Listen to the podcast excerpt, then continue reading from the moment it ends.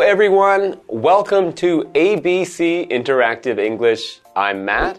And I am Nina. So today's topic is everybody needs a capsule wardrobe.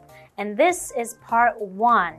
So, Matt, what do you think a capsule wardrobe is? It's all right. I know what a capsule wardrobe is because I've seen the Japanese anime Dragon Ball.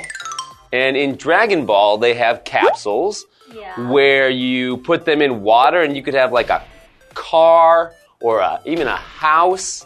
So I think you could have things like clothes and shoes that go in your wardrobe in one of these capsules. And that's probably what the article's about. Uh, as fun as that sounds, I don't think that's the case. So, usually capsules are something that's very small, right? Mm-hmm. So, I'm guessing it means a wardrobe that has many. That's very small, like clothes for a mouse. No!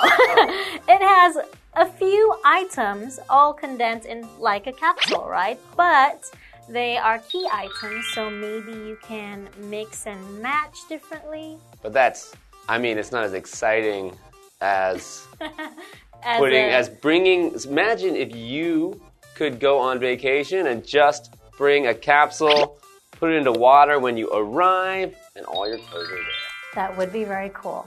I don't think that's the case. But let's learn a little bit more about it.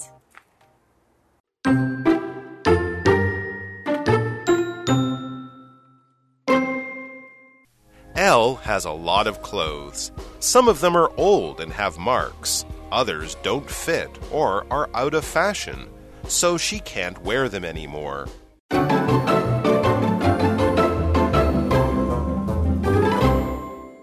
Welcome back. We are looking at an article today, which is part one of Everybody Needs a Capsule Wardrobe. All right. So, first, we need to know what is a capsule It's the thing you said from. from Dragon Ball. Dragon yes. Ball, yeah. No. Well, yeah, it is a capsule because a capsule is just a small, usually round container that has something inside. Oh. So that could be things like medicine. So you can take a capsule which has medicine inside. Or, for example, from a toy machine, you might put in some money, turn the knob, and then have a capsule come out, which you can open and find a toy inside. Okay. And the next word is wardrobe. It is a noun. So wardrobe can mean two things. The first one is like a closet where you keep all your clothes in. Or the second one is just talking about your clothes, the clothes that you have or wear. Hmm, not your clothes, your shoes, your hats, Even accessories. everything you wear. Yes. So, for example, his wardrobe was filled with a variety of suits for different occasions. Mm-hmm. Okay. Okay, so what is a capsule wardrobe then? I'm not too sure, but I think we can learn in this article. Okay. Mm-hmm. Elle has a lot of clothes. Some of them are old and have marks.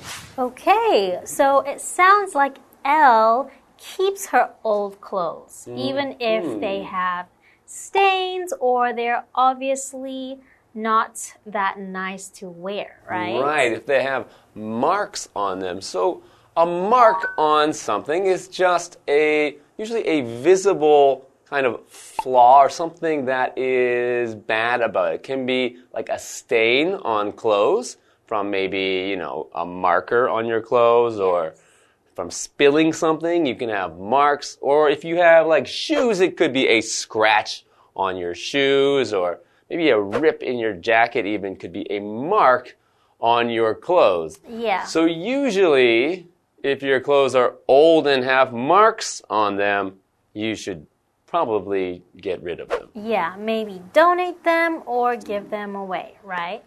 So continuing, others don't fit or are out of fashion, so she can't wear them anymore.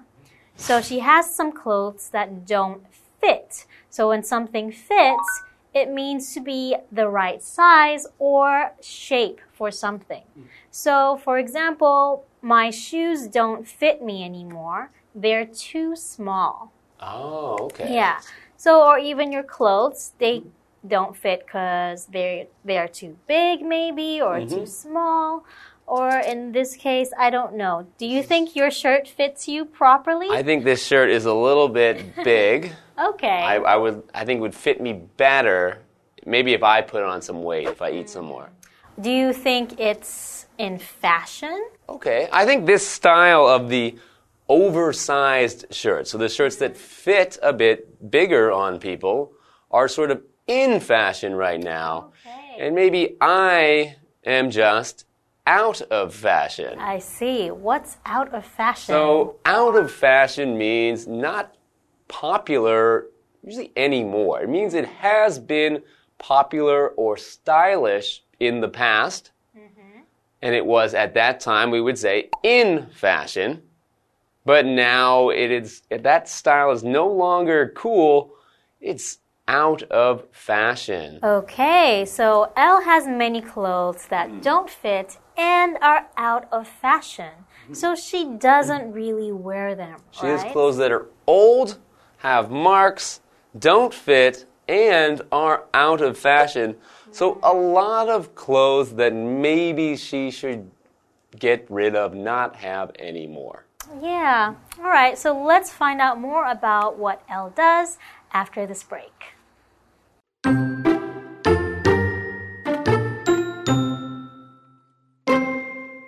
Every day, it takes Elle a long time to choose an outfit and dress herself. That doesn't bring her joy. It also gives her a headache and makes her angry at times. Elle decided to do something about that. She decided to make a capsule wardrobe. It wouldn't be easy to cut her clothes, but she had to try.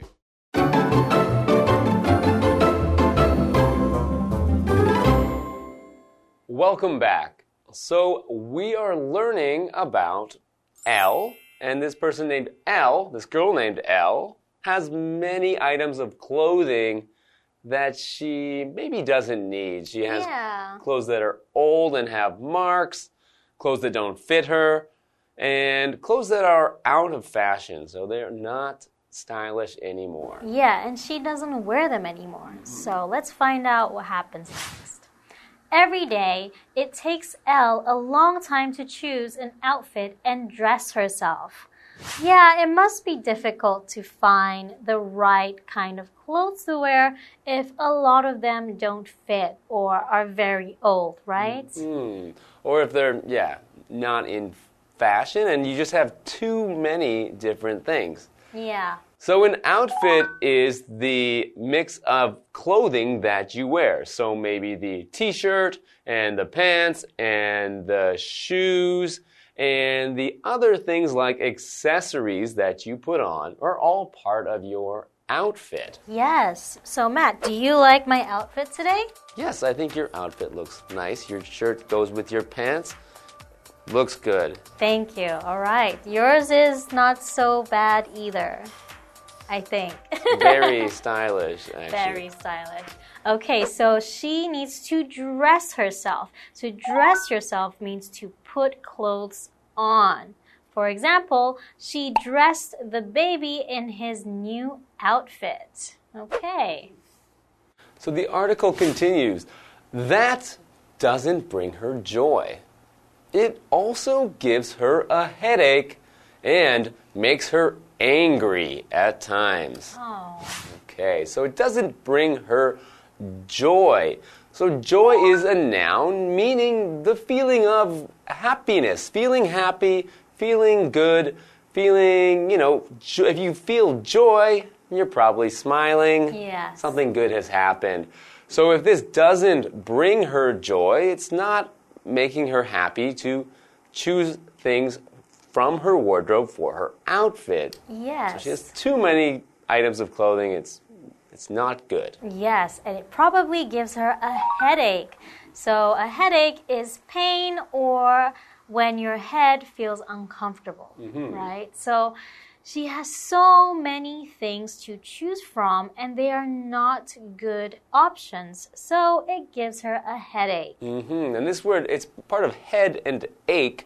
So the word ache means a kind of pain, something that hurts. Yeah. And we have things like a backache or a toothache. Which are the different kinds of pain that you can feel in your body. Yeah, you can also say stomach ache, right? right. Okay. Mm-hmm. So this makes her angry. That's your angry face. Right. So angry means unhappy, but that feeling that makes you go, ah, want to break things. Ugh, hit Matt. Right. So, for example, if you if you know Marvel, you know that Bruce Banner gets angry and he turns big and green. Into the Hulk. The Hulk, who's always very angry. Yes, he only turns into the Hulk when he is angry. All right, continuing. Elle decided to do something about that. She decided to make a capsule wardrobe. It wouldn't be easy to cut her clothes, but she had to try. Okay, so since we already talked about how a capsule is usually very small mm-hmm. that has things inside, in this case, a capsule wardrobe would be a very small wardrobe, right? So, mm-hmm. since she has so many clothes, she would have to cut them out, Not right? cut them up. No. No. Okay, she's gonna cut them, meaning just get rid of them from her wardrobe, not have them be a part of the wardrobe anymore. exactly. Okay, so I think we're done with part one, but we're going to learn more about Elle and her capsule wardrobe in part two next time. All right, see you guys.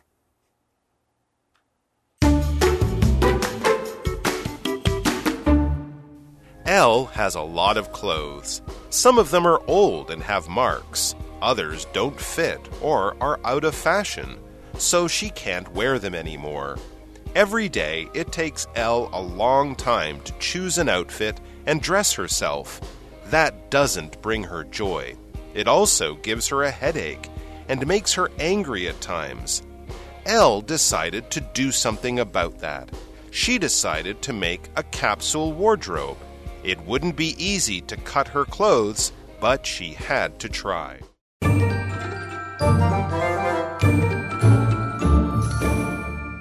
Hi, I'm Tina。我们来看这一课的重点单字。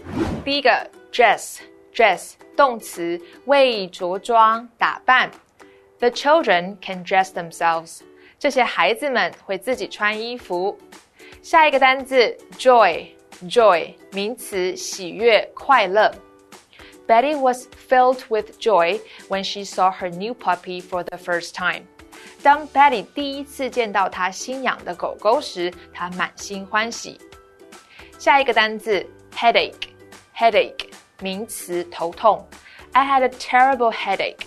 我头痛得很厉害。最后一个单字 angry，angry 形容词，生气的、愤怒的。The teacher is very angry right now. 老师现在非常生气。接着我们来看重点文法。第一个，out of fashion，退流行、过时的。它的相对说法是 in fashion，时下流行的。Fashion 指的是时尚潮流。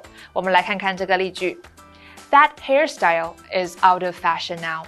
那种发型已经过时了。Hairstyle 指的是发型。下一个文法，not anymore，不再，再也不，这是一个固定用法。副词 anymore 通常用于否定句或者是疑问句。我们来看看这个例句：Wally and Tracy aren't together anymore。Wally 跟 Tracy 没有在一起了。最后一个文法，It takes somebody time to 加动词，某人花时间做某件事情。It 是虚主词，放在句首，避免主词太长的情况。课文中代替原本的主词 to choose an outfit and dress herself。Take 在这里指的是耗费时间。我们来看看这个例句：It took me three hours to finish this report。这里的虚主词是 it，真正的主词是 to finish this report。我花了三个小时完成报告。以上就是这一课的重点单词跟文法，我们下一课再见，拜拜。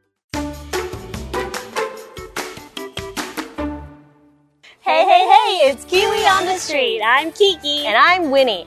BTW, it's time to work on some abbreviations. Let's go make some new friends. 好，那我们今天第一题是 LMK。No idea? Um, 让我知道。 Let me know. Let me know. Let me know. Let me know. Let me know. Yeah, let me know. I have no idea. If you don't understand, just LMK. Let me know. Very good. Let me know. Okay, next one. I like your OOTD. Outfit of of the day. Do you like fashion? Uh, probably not. 哦，想不起来。 Outfit 今天 on 穿 today.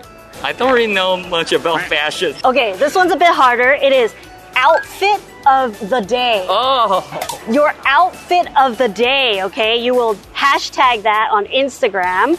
Okay, the last one, G O A T. Oh yeah, greatest of all time. greatest of all. Eh? T? Great of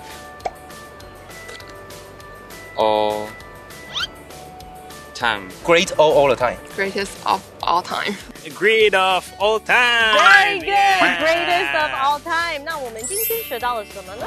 Welcome to today's abbreviations. The first one is LMK. Let me know. Let me know. If you need help with the assignment, just let me know. Our second abbreviation is OOTD. Outfit of the day.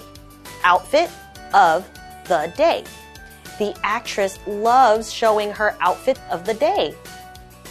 Then we have our final abbreviation, GOAT, or G O A T.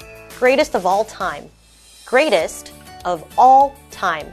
Kobe Bryant was the greatest of all time. And that's all we have for today's abbreviations. Kiwi later.